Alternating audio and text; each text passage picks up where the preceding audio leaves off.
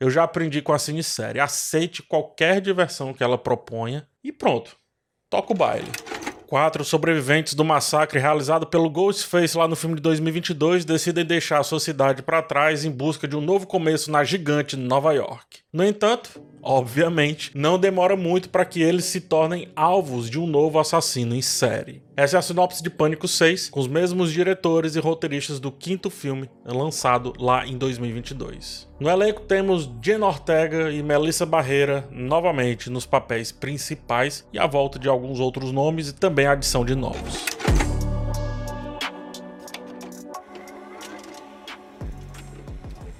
Sabe aquele meme? Esse definitivamente é um filme. então, Pânico 6 definitivamente é um filme da franquia Pânico.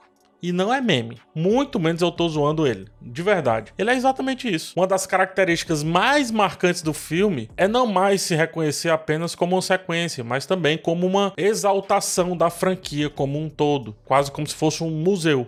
Um museu interativo. E aí você me questiona, mas PH, não sempre foi assim? Então, é porque Pânico 6 definitivamente é um filme da franquia Pânico, eu já disse, cara. Não ficou claro?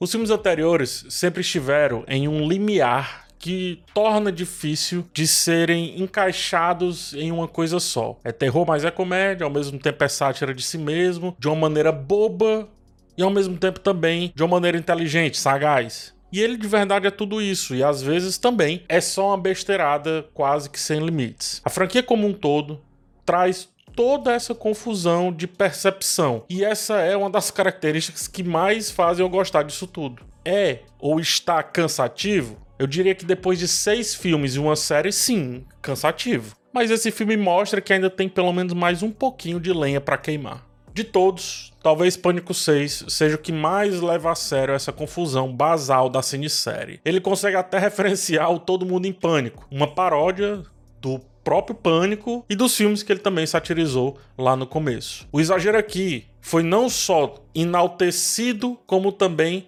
antecipado. O roteiro conta o que será, e a partir daí bagunça tudo em um desfile de expectativas e contra-expectativas, ou seja, ele deixa tudo tão óbvio que ficar invertendo indo e voltando, faz o filme deixar de ser óbvio. A dinâmica é feita a partir de um apanhado enorme de possibilidades. Tudo pode, absolutamente tudo é permissivo, tudo é permitido, melhor dizendo, aqui nesse filme. Apesar de toda essa liberdade que ele tem, né, e que ele pode abraçar, não quer dizer que a má execução não exista. Existe. E existe tanto a ponto que eu realmente questione até onde é piada, piada e trash, ou seja, proposital, e até onde é falta de capacidade de fazer algo minimamente plausível, abraçando o próprio desleixo a montagem sofre e não respeita sequer o tempo dentro daquele contexto. Por exemplo, uma personagem está num parque, é dia, tá claro, ela liga para outra personagem, a personagem está na mesma cidade,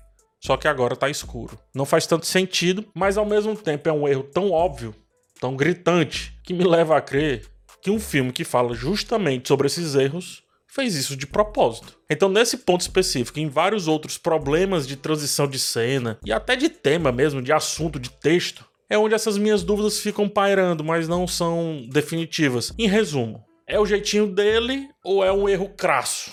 Pode tudo, como eu já disse.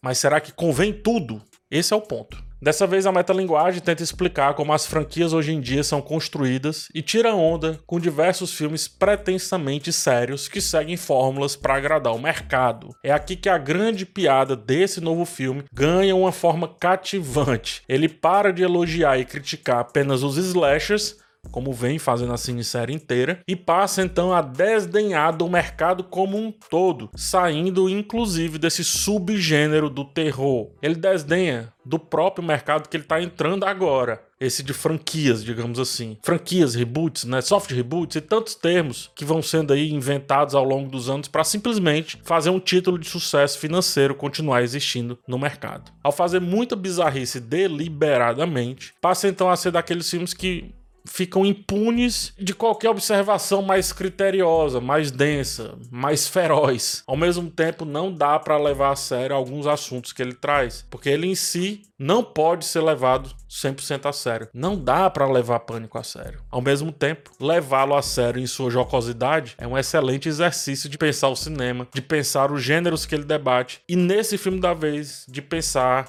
Hollywood o cinema como um todo. É tanta emaranhada, é tanta forçação, é tanta destruição e reconstrução dos clichês que praticamente todos os caminhos são possíveis. As mortes não são plenamente respeitadas. Uma facada fere tanto quanto um beijo, mas isso é exatamente a raiz dessa franquia. Superar a sátira ao gênero e passar a ser uma sátira de si mesma. É tanto que ao longo do tempo o próprio filme foi precursor em muita coisa que hoje ele mesmo critica como clichê ou um novo clichê. Jenna Ortega, já que está em alta, teve um pouco mais de tempo de tela. Porém, o protagonismo continua substancialmente da Sam, vivida pela Melissa Barreira, em mais uma atuação caricata, exagerada, quase deslocada. Só não é deslocada porque está em pânico.